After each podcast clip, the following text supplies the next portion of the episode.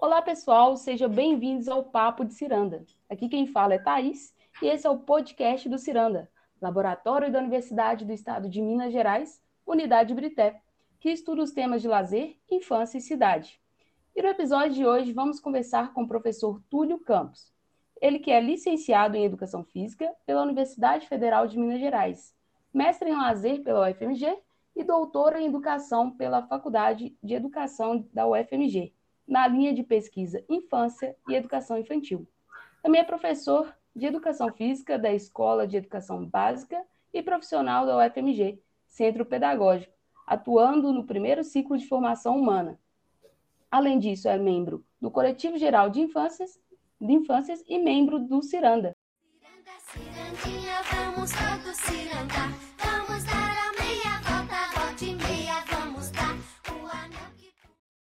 Ei, Túlio, tudo jóia?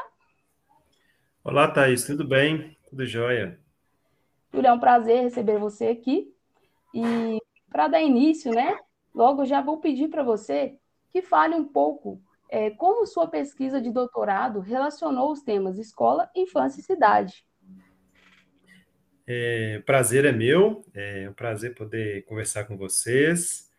É, bom, a minha pesquisa do doutorado, né, ela teve como objetivo é, compreender essa relação das experiências de infância, né, das crianças, é, no contexto da cidade de Belo Horizonte, a partir é, da existência, né, na, na, na, época que foi inicialmente quando a pesquisa se iniciou, no ano de 2016, a partir do diálogo com um projeto, né, de uma política pública, que era o projeto Educando a Cidade para Educar. E nesse projeto, né, que tinha como objetivo é, proporcionar né, que crianças e professoras e familiares é, que estudavam nas instituições de educação infantil de Belo Horizonte pudessem ter acesso aos espaços culturais da cidade de Belo Horizonte. É, esse projeto ele era coordenado pela SMED, né, Secretaria Municipal de Educação é, da Prefeitura de Belo Horizonte, em parceria é, com é, um outro programa, né, também existente na, na SMED, chamada programa BH para Crianças, é, que onde esse programa, né, o BH para Crianças, ele tinha uma frota, né, é, possibilitava a, a realização dessas discussões a partir da sua frota de ônibus é, para as escolas municipais de Belo Horizonte. Então, a partir dessa parceria é que o projeto, né, ele fazia diálogo é, com as instituições é, de educação infantil do município de Belo Horizonte. E aí, né, é, no meu desejo, né, de poder compreender essas experiências, né, fazendo esse diálogo com a temática infância e cidade, né, uma temática bem recente no nosso país, né, em termos de estudos e pesquisas, onde é, raramente a gente é, tinha, nós tínhamos, né, estudos que pudessem tratar dessas experiências a partir das discussões. É, Tinha-se muito, tem, tem-se muito estudos né, no campo da cidade, é, que são os estudos em espaços museológicos, né? É, é onde as crianças ali, é, inclusive, né, com muitas pesquisas fora do nosso país, é, que contavam, né, e, e, refletiam sobre as experiências das crianças nesses espaços culturais, como museus, parques e praças. Mas no nosso país ainda a existência desses estudos ainda eram, eram são raros ainda, né? Então foi a partir dessa, dessa relação de, de, de questões, né? E, e, eu também sendo professor é, que atuo, né, com as crianças, é, sempre tive o desejo, né, de compreender é, essa temática aí dessas experiências nesses espaços da cidade. Certo. E qual foi o maior do, é, desafio, né, durante a pesquisa? Talvez já tenha até respondido um pouco aí para gente. Bom, o, o, dizer, o maior desafio não, acho que assim, a pesquisa ela é, foi, ela foi é, construída e foi se consolidando né, a partir de, é, de, vários que, de várias questões né, que envolviam é, é a, o próprio estudo, a temática. Né? O, o, o, vou dizer assim, os principais desafios, eu digo que, que eles surgiram a partir é, da relação com a metodologia da pesquisa. Né? É, as pesquisas no campo de estudo da infância têm uma relação muito é, grande né, com, com é, e questionando né, as formas de participação das crianças no percurso das pesquisas. E então eu sempre tive, né? E, e, o meu estudo de doutorado ele tinha como objetivo compreender as experiências também a partir das crianças, né? É, como que elas vivenciavam aquelas experiências nos espaços da cidade. Então eu, os desafios foram construídos nessa relação entre pesquisador, é, é, a professora, né, na sua relação com as crianças no cotidiano da escola e as crianças principalmente, porque é, me interessava ali e a, e, e a principal questão é, que envolvia a pesquisa era poder escutar o que as crianças tinham a dizer sobre as suas experiências no campo da cidade. Então, é, no campo da, da, etnografia, né, que foi, que foi a metodologia que eu, que eu utilizei, juntamente com a pesquisa colaborativa, é, tinha esse desafio né, de, de ser aceito no campo pelas crianças, né, de não ser, é, de não, não ter participado é, anteriormente é, do cotidiano da escola e chegar na escola é, ser recebido ali pelas crianças e pela instituição, acho que isso foi muito desafiador.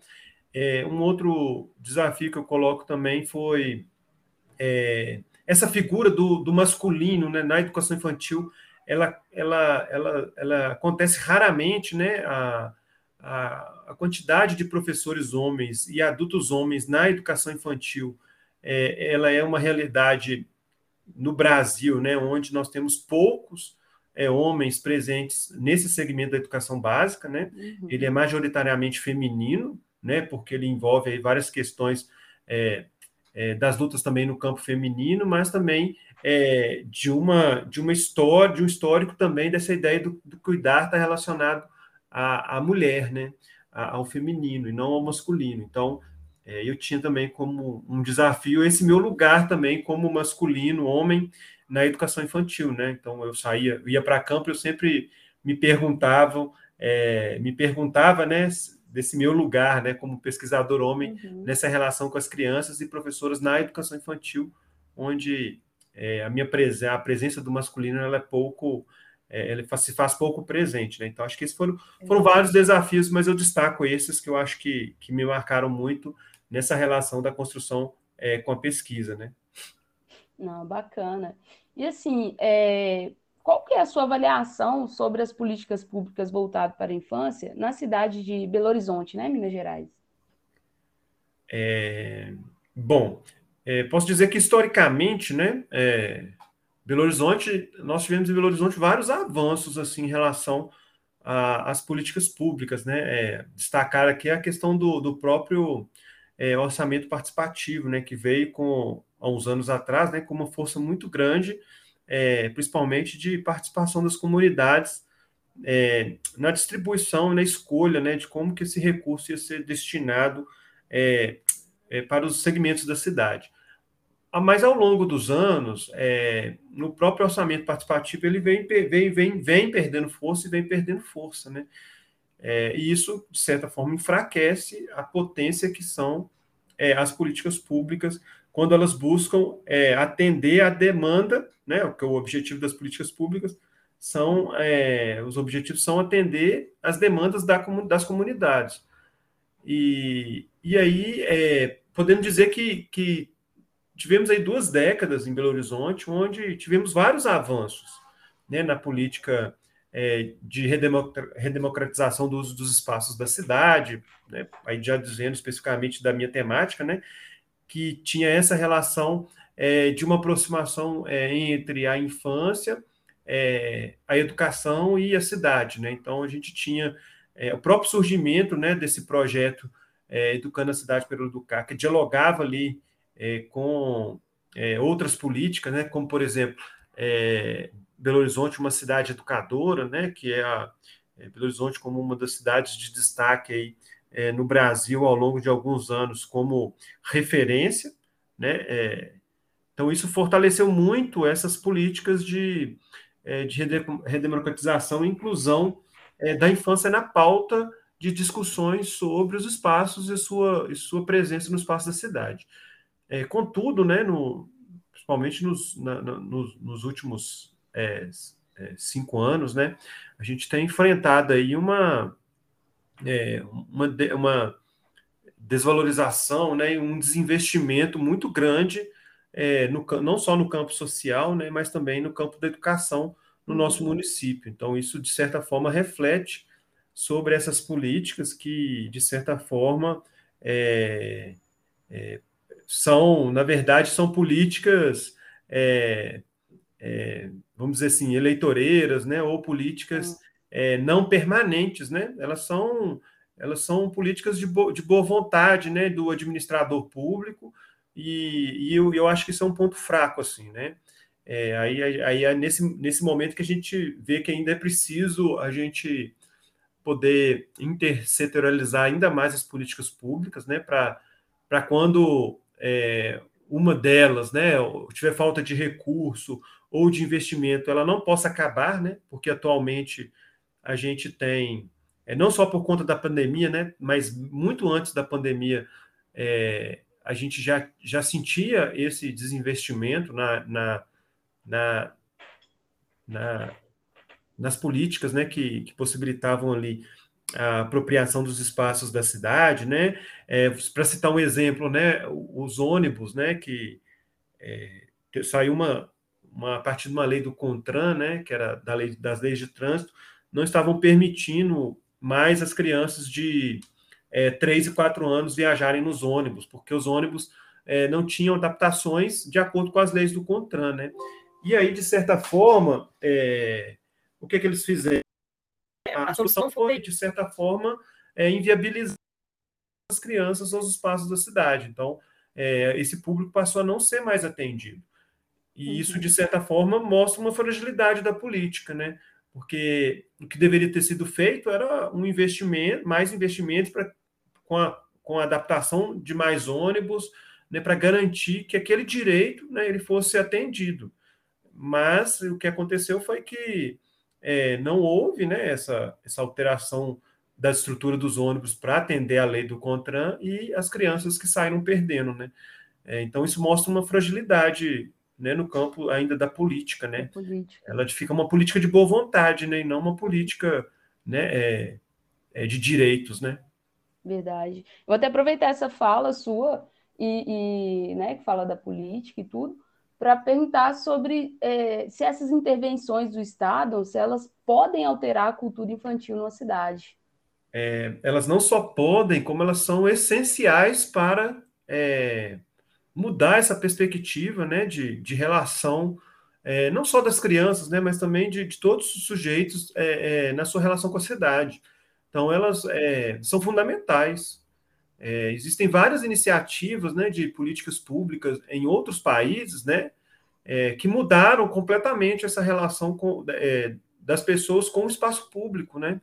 É, principalmente, é, para citar algum, alguns dos exemplos, né, é, eu não vou me lembrar aqui especificamente na cidade na Europa, mas na Espanha, né, em alguns, algumas cidades da Espanha, por exemplo, eles reduziram né, a velocidade dos carros, é, reduzindo a, a, aumentando a, a largura dos passeios, ou seja, é, a partir de uma política né, de que altera ali a estrutura da cidade, possibilitou que as pessoas pudessem caminhar é, e se uhum. apropriar mais daquele espaço, né? Então, aqueles espaços não, não, não é, se tornaram apenas é, de passagem, né? Mais de apropriação, né? Então, as crianças passaram a ocupar mais as calçadas, né? As pessoas passaram a ter mais confiança a andar na cidade, porque elas teriam mais possibilidades é, de se movimentar com mais tranquilidade, é, e, e, obrigatoriamente os carros é, tiveram que diminuir a velocidade, né? É, eu não acredito que seja excluir né, os carros das cidades, não, porque, é, inclusive, alguns autores, muito deles, o Lefebvre, né, o Henri Lefebvre, que é um que é um sociólogo que estudou muito essa perspectiva da cidade, é, o, o, defendendo inclusive a ideia de se ter os automóveis, contudo numa relação mais, vamos dizer assim, harmoniosa, né, Sim. entre o, os, os, usuários e também os não usuários da, do automóvel na cidade, né. É, e tem um outro exemplo também que foi recentemente, né, também foi uma cidade é, também na, na, na Europa, onde que é, a escola é, incentivou né, as crianças é, a irem de bicicleta, deslocarem-se de bicicleta é, até suas casas, né, acompanhada ali pelos, pelos professores também. E aí fizeram esse movimento que e começaram a gostaram tanto da ideia de deslocar da escola para casa de bicicleta que também começaram a fazer o percurso contrário, né? da casa para a escola também de bicicleta. Então isso é, trouxe outra perspectiva também de apropriação do espaço da cidade, né? É, ou seja, partiu-se de uma perspectiva de uma instituição, né? É, então é, é importante, é fundamental que, que o Estado, poder, né, as políticas públicas, é, os, as organizações não governamentais, né, os coletivos, eles possam, de certa forma, é, garantir né, o direito né, ao uso dos espaços, e aí são as políticas públicas, né, são é, talvez aí mudanças em, em, determinadas formas de se apropriar da cidade, é que vão proporcionar que as pessoas se sintam verdadeiramente pertencentes ao espaço da cidade, né? Porque o espaço, é, o espaço da cidade acaba sendo aquele espaço de, de transição, né, entre a casa e o trabalho, né? E então a, o que impera vai ser a velocidade, né? Quanto mais rápido eu chegar no trabalho, melhor. Quanto mais rápido eu chegar na minha casa, melhor. Então a cidade acaba sendo esse lugar de passagem, né? Então a gente precisa das políticas públicas para tornar também a cidade esse espaço, né, de, de também de apropriação e de direito é, e de pertencimento aos sujeitos, né? É verdade. E assim, de, é, de acordo com as, as, suas pesquisas, até mesmo sua experiência, né? Como que você vê o, o como as crianças respondem, né, a essas políticas públicas que são voltadas para a infância nesse caso? Sim, e aí, é, e é, eu acho que não é, é algum, alguns pesquisadores, né, como o Francesco Tonucci, que é um, uma referência também, né, quando a gente vai estudar a, o espaço da cidade, as crianças é, nessa relação com a cidade, diz que quando a gente pensa construir uma cidade para as crianças, na verdade a gente está construindo para todo para toda uma toda uma sociedade, né, toda toda aquela comunidade, porque é, uma cidade que é ocupada pelas crianças, ela, elas, de certa forma, são ocupadas também por outros sujeitos. E aí, quando tem uma cidade ocupada pelas crianças, você tem a redução, é, é, por exemplo, né, da, a, da violência, é, e existem várias iniciativas onde é, busca-se construir e, e, e, ter essa relação de apropriação do espaço da cidade a partir do olhar das crianças. Né? como seriam essas cidades ou esses espaços pensados a partir das crianças. Então, é, na cidade de Rosário, na Argentina, a gente tem um exemplo muito legal que é o que é o, o que foi uma iniciativa, né, a partir também dessa perspectiva de uma cidade educadora, é, que foi a partir do orçamento participativo, né, da cidade, que, é onde os órgãos, né, a, a política pública, ela buscou é, escutar as crianças a partir de uma relação de como que elas desejariam uma cidade, ou os espaços é, pelas crianças. Então, eles transformaram três espaços na cidade, que foram, é, é chamado é, tripídio né, de, do Rosário, onde tem um parque, né, e, e nesse parque foi, foi, foram perguntar para as crianças assim, por exemplo, o que vocês gostariam de ter no parque? Ah, eu gostaria de poder voar aqui no parque, tudo e tal. Uhum. E aí eles construíram uma tirolesa, né? Muito uhum. alta, onde né, a sensação realmente é que as crianças estão passando por cima do parque. Então, assim, é... ah, eu gostaria de ter uma casa na árvore, né? Podia ter um escorregador, ter mais escaladas, né? Então, ou seja, todo o parque ele foi construído a partir da escuta é, também das crianças, né? Ou seja, não ficou aquele parque construído só a partir do olhar do adulto. O que o adulto fez foi captar e procurar compreender a demanda das crianças e proporcionar ali a, a transformação do espaço é, a partir do olhar das crianças. Né? Então, a, a cidade ela tem vários pontos onde a, essa política pública de apropriação da cidade se faz visível né, a partir da escuta das crianças, a partir de um investimento também numa relação entre educação e cultura, né, onde a educação, é, o currículo das escolas são voltados também nessa perspectiva de apropriação cultural da cidade, que é proporcionada pela essa, essa inter-relação aí, né, entre as políticas públicas é, em vários segmentos ali da, da, da administração pública, né? Não, certo. Túlio, muito bacana, assim, ouvir, passar, assim, a compreender um pouco mais, né, sobre esses espaços, a política pública, infância e escola. é, eu acho que já deu para a gente assim ter uma, uma breve noção, né, dessas ocupações que a gente tem que, que tomar frente também, né? Sim. E agora a gente vai para um outro momento, que é um momento ping-pong.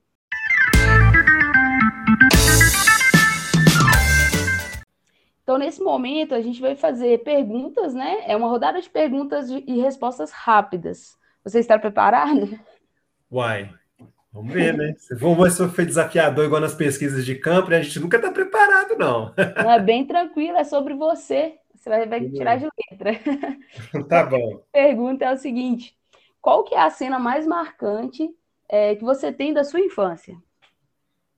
É brincando na, na, na rua, brincando, né, me apropriando do espaço da rua na minha cidade, em Jogão Levade. Então, brincava de carrinho de rolimã, né, bolinha de gude. Então, eu tive uma infância bem, de construir meus brinquedos, né, eu, eu tinha uma relação muito forte com essa coisa de, né, de poder pegar sucata e, e, poder construir meus brinquedos, porque meus pais não tinham condições, assim, de certa forma, de ficar presenteando, né?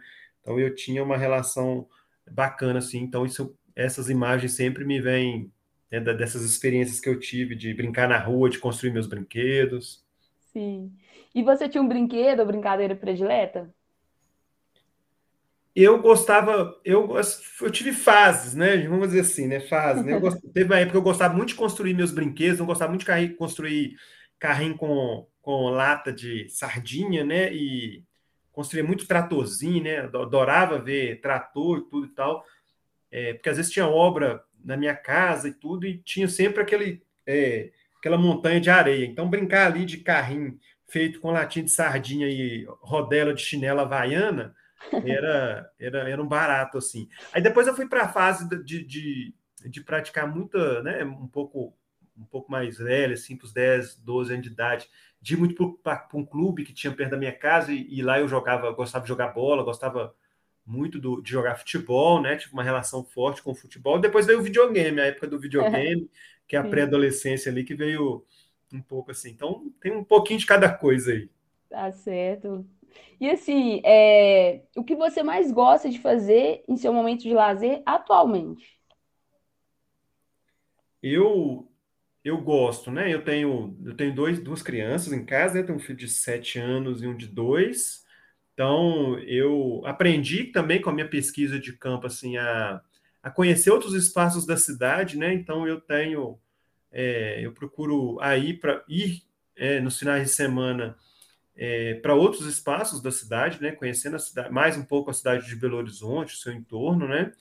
É, aquilo também que, que, que, possibilita, né, aquilo que a cidade permite, né, ou seja, é aquilo que às vezes não tem muito custo, né, porque a cidade muitas vezes ela, ela é cultural, muitas vezes na sua área central, né, e na sua área periférica ela é pouco é, ainda explorada, então a ideia é sempre poder, é, né, é, expandir aí essas experiências na cidade com minha família, né, com meus filhos, minha, minha esposa, é, e também gosto, quando eu estou em casa, assim, eu gosto muito de escutar música, né? Eu, eu gosto de música e, e, gosto de tocar guitarra, assim, que é meu, meu hobby preferido. São de, dentro de ah, casa é poder tocar guitarra e escutar um, um heavy metal. é, isso aí. Boa. E se você pudesse mudar algo na cidade em que vive, o que mudaria e por quê? Eu mudaria as, as possibilidades de deslocamento, de mobilidade na cidade, né? É, para você deslocar, por exemplo, da, da periferia para o centro da cidade, isso é, tudo muito caro, né? O transporte público é muito caro. Sim. A gente não tem uma malha viária é, né, é, acessível, né? Então, as, as, crianças, as experiências de infância ainda elas estão muito é, periféricas, né? Não, é, e é claro que existe e tem as riquezas também das, das experiências periféricas, mas quando a gente tem uma malha, que, que né, numa política pública que possibilite um transporte público é, gratuito, é, é, vias né, é, onde a, a preferência, a prioridade são as pessoas e não os veículos, né? Uhum. Então, é, né, construir malhas de deslocamento, tanto do centro é, da periferia para o centro, como do centro para a periferia, eu acho que seria assim algo que enriqueceria, ia, iria enriquecer muitas experiências é, é, da, da, nossa cidade, né? da nossa experiência com a cidade, né? Poder perceber mais o espaço da cidade e a gente conhece mais a cidade que a gente mora quando a gente se desloca por ela, né? Quando a gente né, sai dos nossos espaços e vamos explorando os espaços. Eu acho que fosse escolher uma prioridade hoje, eu acho que seria de política seria essa de mobilidade, assim, né? seja de bicicleta, né, ampliar os espaços de lazer também, né, que as pessoas pudessem né, ter mais espaços é, para vivenciar o lazer. Então, seria nesse sentido, assim. Não, bacana demais. Acho que muita gente vai se reconhecer assim nas suas respostas, viu? Tanto nos brinquedos, brincadeiras aí, né? É Quanto isso aí. na mobilidade também. É, esse foi o nosso momento ping-pong, Tuli. A gente vai para um outro momento, que é o momento Fica a Dica. Então, nesse momento, eu é, vou pedir você assim, uma sugestão de leitura, filme ou documentário assim, que você quisesse deixar para o nosso leitor, ou para o nosso ouvinte, perdão. Sim. É... Oh, de, de, de documentário, eu acho que tem um que eu adoro, que é Caminhando com Tintim. É um documentário do YouTube bem, bem baixinho, que é uma. É, mostra a experiência do Valentim com a sua mãe no deslocamento. Assim. É um vídeo bem curto, é, tem um outro também que chama A Ilha, é, que é também um documentário de uma, de uma criança na cidade também. É, acho que de leituras, né? O, o Ayrton Krenak tem, é um autor que eu tenho lido bastante, né? Ideias para adiar o fim do mundo. Eu acho que ele tem, tem feito várias reflexões sobre o estar no mundo, né? Que eu gosto muito. É, e Bom, acho que, que é um pouco essa, essas, essas dicas aí de documentário. É, de filmes, acho que nós temos vários, né? Assim, é, é, né, de para a gente poder, de certa forma, refletir sobre o estar no mundo. Então, os filmes que, que nos possibilitem assim pensar nossa relação com o mundo, acho que sempre são são boas dicas assim. É, mas no, nos mais, os mais específicos que estou lembrando agora são esses documentários mais traz uma especificidade, né, de experiência. Sim. Eu gosto muito de, de, de, assistir. Se eu fosse indicar um filme mesmo, seria Territórios do Brincar. Eu adoro esse filme e ele uhum. tem alguns documentários também no YouTube. Porque o Territórios do Brincar ele mostra um pouco isso, assim, a relação da criança com a natureza, né, de apropriação é, com a, é, né, no seu espaço, brincando no espaço da, da cidade, é, nessa relação da cultura de pares, é, é, né, da construção de brinquedos. Então, tem o filme Territórios do Brincar, né, que é muito legal, ele, ele é, são várias imagens, mesmo. né, é, que tem, é, né, são essas produções aí da Renata Meirelles, são umas produções muito legais, e tem também, fácil, fácil de, de encontrar no YouTube, é, vários, é, é, vários, vamos dizer assim, vídeos curtos né, do próprio YouTube com a temática é, Territórios do Brincar. E tem um outro filme também que, que eu acho muito legal também, que está na mesma linha, que é o Tarja Branca, né? Que é, que é, é ele foi até também aí sugerido aí pelo, pelo Luciano, Isso, Luciano. é. Muito bacana mesmo. É, esse filme, esse documento, filme, né? É, é também é muito é bacana. Comentário, muito é, um, né, acho, que, acho que tem boas dicas aí para a gente poder pensar essas experiências aí da, das crianças, né? Da, é, da infância, na sua relação uhum. com, com, os espaços, com os objetos, acho bem legal. Acho que esses filmes aí tra vão, vão enriquecer bastante aí nossa, nossas reflexões aí. Não, legal, legal. Fica a dica aí, galera. Ó, anota aí, vamos assistir. É muito bacana mesmo. E assim, Túlia, a gente já está chegando no nosso, no nosso final. Então, eu já gostaria de deixar o meu muito obrigado né, por esse bate-papo. É, também quero agradecer aos ouvintes aí é, fiquem ligados né, nos próximos episódios do Ciranda. E Túlio, fica à vontade aí, se quiser deixar alguma mensagem. Tudo seu eu, aí. Obrigado. Eu gostaria de, de agradecer né, a oportunidade, né? É, poder compartilhar com vocês aí um pouquinho da minha trajetória, né? E das minhas reflexões é, nessa relação de experiência é, das crianças com a cidade. É, deixar aqui também meu abraço também para os colegas do Ciranda, né? É, e é isso aí, pessoal. Obrigadão pela, pela escuta aí também. É, valeu. Então, galera, muito obrigada. Fiquem ligados nos próximos episódios do Ciranda. e nas publicações também das nossas redes sociais, tá bom? Então, tchau, tchau e até a próxima.